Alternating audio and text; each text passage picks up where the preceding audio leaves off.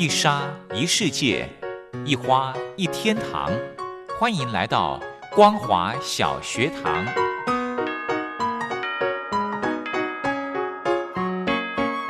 让我们一起学习，一起分享。光华小学堂。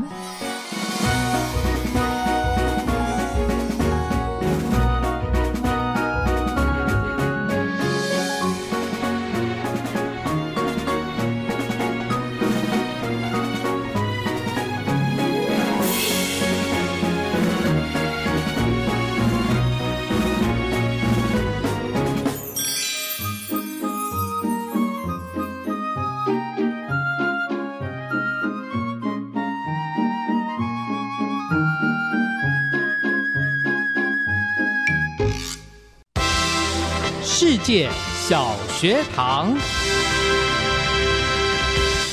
听众朋友，大家好，欢迎收听光华小学堂，我是黄轩。今天是礼拜三的时间，要来进行的是世界小学堂，要来跟听众朋友分享一场学术论坛。今天的这场论坛主题是共军在中印边境对峙的战备准备作为解析，邀请到淡江大学国际事务与战略研究所的博士生崔汉忠来跟听众朋友做一个分析。报告。论坛开始之前，先来欣赏一首好听的歌曲，王建富所带来的《So What》。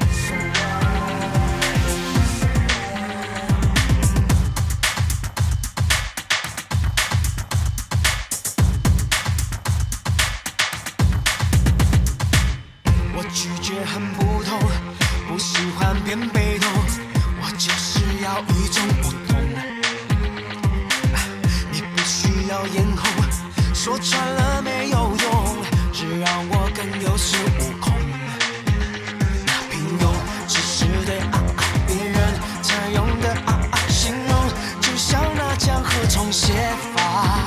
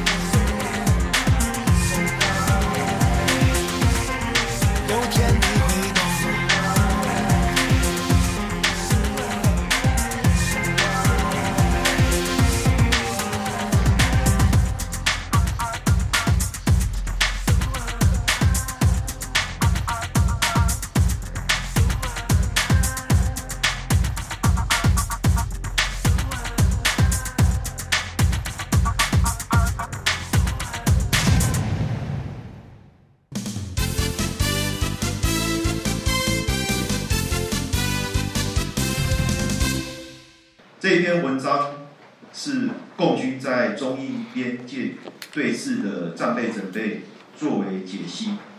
呃，因为兴趣啊，长期观察有关中印边界冲突的问题，很高兴能有机会在此提出我的观点。中印边界的问题，从一九六二年的边界战争之后，就一直是中印关系的重要变数啊。那两国的关系即使有和缓与密切，但是边界的问题始终没有解决。当内部民族主义升高的时候，就会产生濒临战争的状况。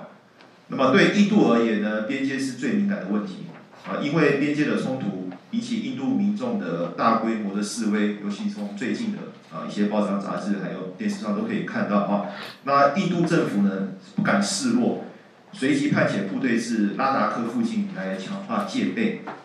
啊，甚至在西京地区里。阿努拉恰巴这些地区的战备等级啊，也都随之升高。呃，中印两国后援部队哦，源源不绝的开拔至西段的边界附近，冲突到目前为止哈，显见仍未缓和。那直到目前到拉达拉达克的山区开始降雪之际，两国还不愿意撤出这个军队哈，而且增设可以让部队驻守过冬的营舍，使得在这个拉达克的边界的冲突可能继续延续至明年哦。所以在双方不断的向第一线征兵的情况之下，那么两国边界的兵力的部署及动员征兵等战备准备情形也备受到国际的关注。呃，由于中印两国都是人口超过十亿的大国，如果两国再度爆发边界战争，我们可以研判哦，其所造成的后果及伤亡人数，可能都会超远超于一九六二年的战争啊。那鉴于国际的战略环境对中共是不利的。那中印边界的领土主权问题也无任何的急迫性。那目前来说，印度也未进一步的深入中共境内来扩大领土。因此，就理性的层面我们来看哦，中共目前应该不会寻求在中印边界的东段、西京段以及西段这三个地方啊发起收回领土的所谓的军事行动啊。但是因为中共战狼的外交。啊，最近外交部长王毅这样子的一个行为，以及强势要求印度尊重一个中国的原则，啊，已经引起了印度民间的某种程度相当大的愤慨。啊，那因为再加上新冠疫情的影响，以及边界的冲突的影响，反中的情绪，或者是要求与我们台湾啊关系化，呃，在增强的印度民意，那目前看来也是日益的升高。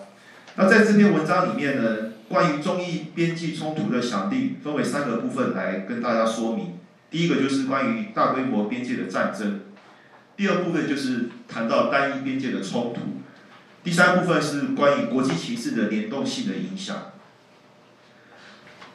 中印中印之间哈，曾经因为边境冲突的问题爆发战争，在边境问题没有根本解决之前，双方以武力冲突来解决边界问题可能性，目前看来仍然是。存在的。当两国的民族主义升高的时候，以谈判解决领土主权问题的可能性就越低。呃，中国认为，在印度在边界征兵主要的目的啊是伺机要夺回啊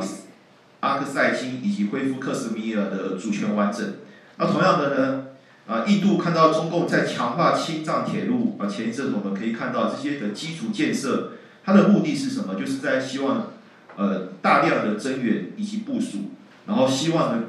收复在藏南藏南的地区。这些隐藏收复失土意图的军事行动，会引起呃双方的猜忌。那是不是会陷入一到一个安全困境？这个可以值得观察啊。那也成为两国边界驻守大量部队的原因。那因为近期国际整个战略环境的变化，加上中共军改之后。有关军改的问题，我们后面会谈到哈。那共军的军力，呃，显然这是大幅提升，有可能会利用国际的环境变化，趁机全面出兵，来一举解决中印边界的问题。另外就是说哈，关于中印边界的冲突的原因，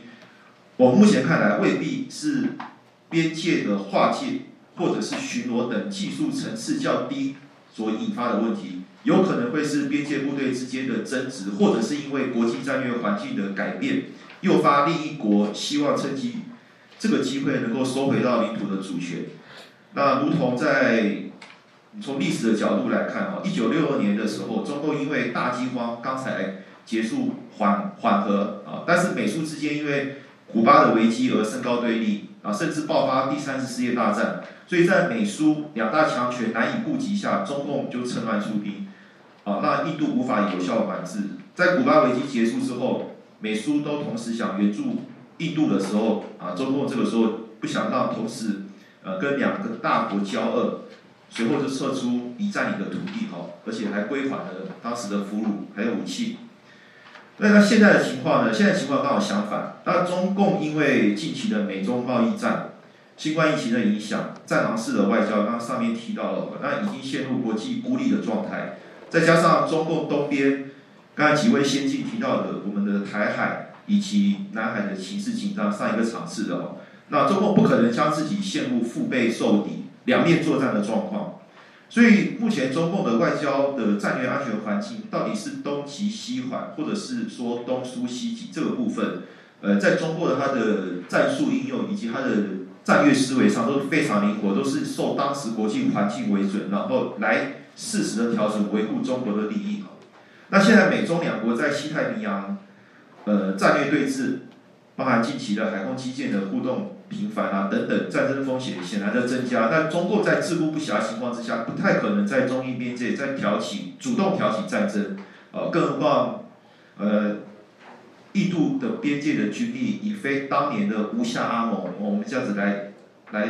来形容哈。那中共如果偷袭无法立得、无法立即获得战果，达到决定性的胜利的话，那根本无法解决边界的问题。哦，所以在无法获得明显的战略利益下。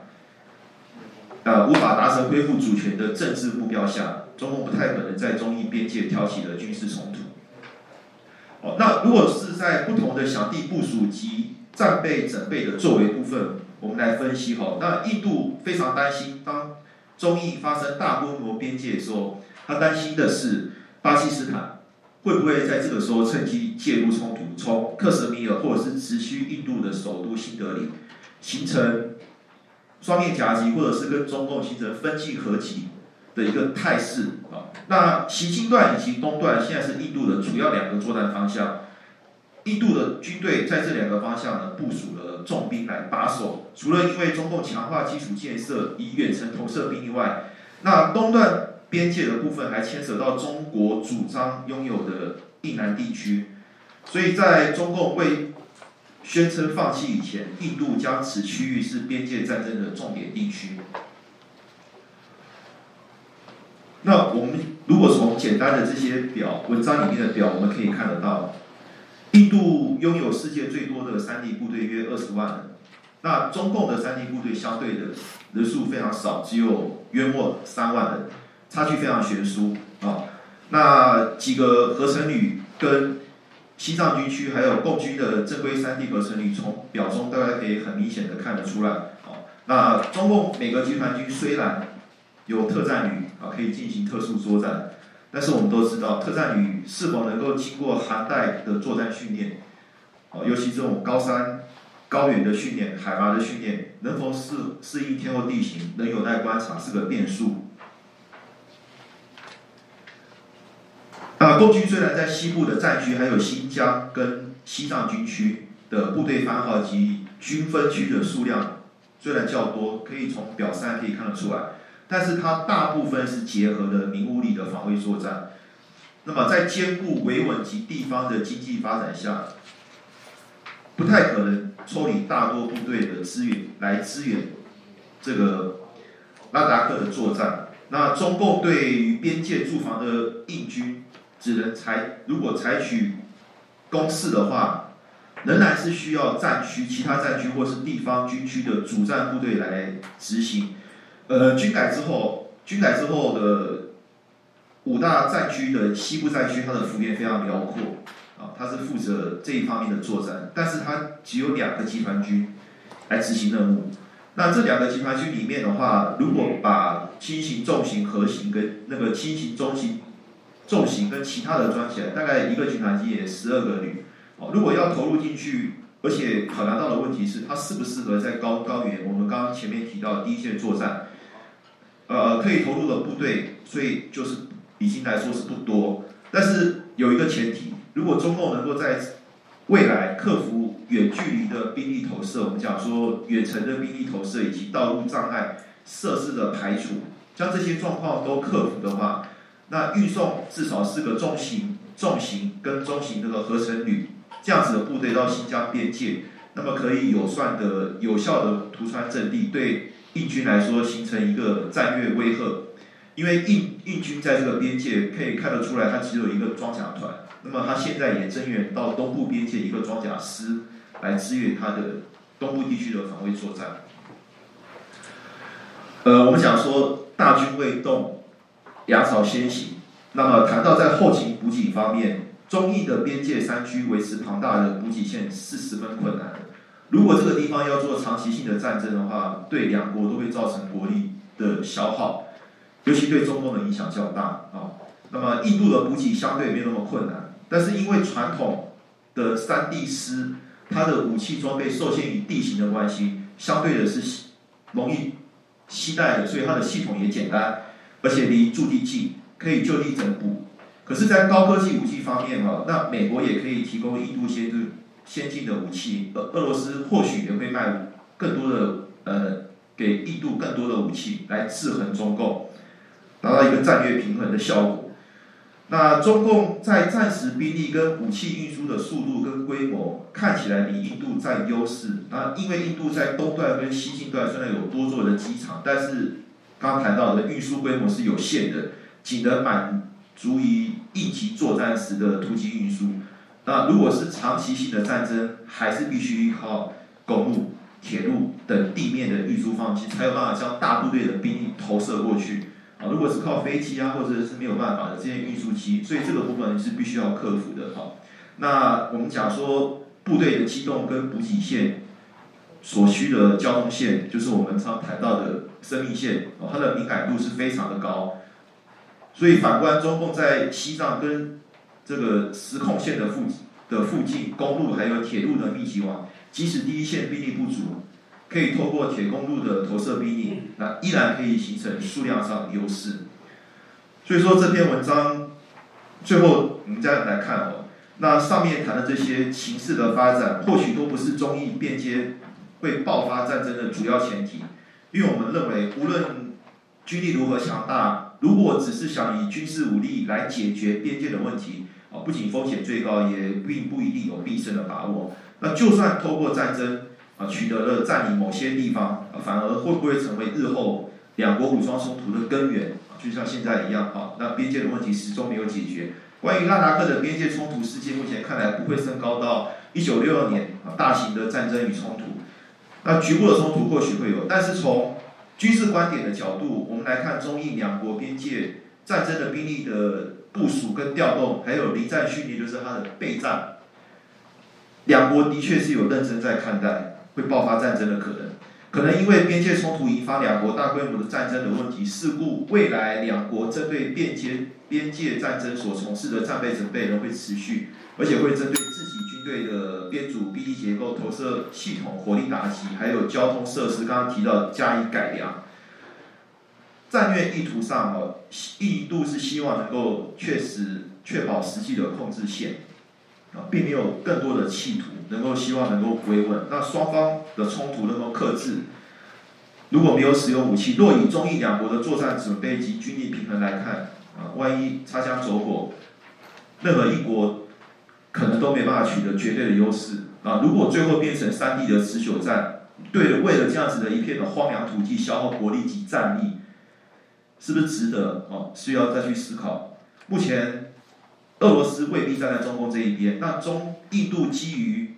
战略的利益，强化近期强化与美日澳的印太的整个印太区域的等国的战略合作，都是在累积它的战略优势，强化本身后续再处理争议边界的筹码。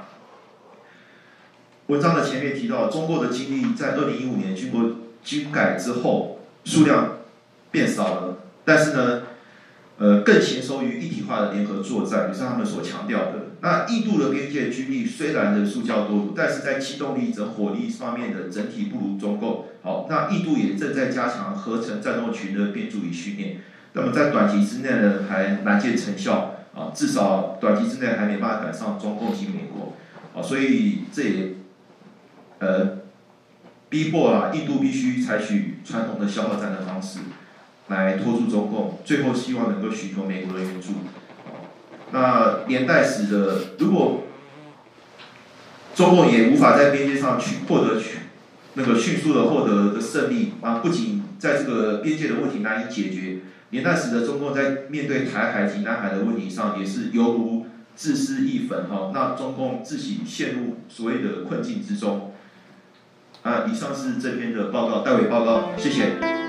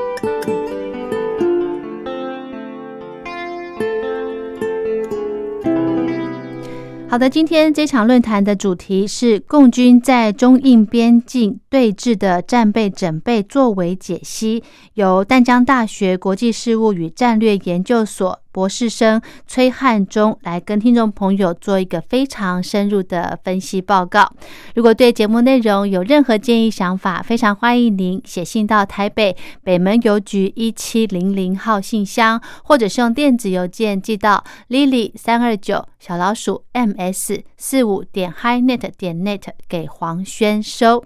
祝福您平安快乐。我们光华小学堂明天同一时间空中再会。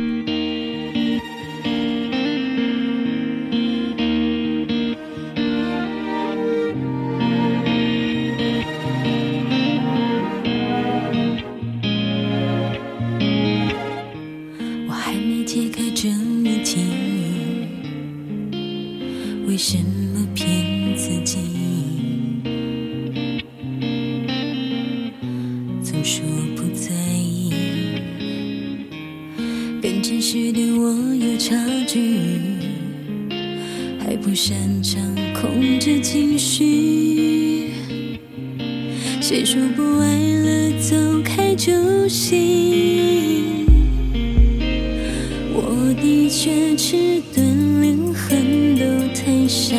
心。微笑太久了，不自觉快要窒息。了不起寂寞陪我许好几年单身，看不起寂寞怎么去单身。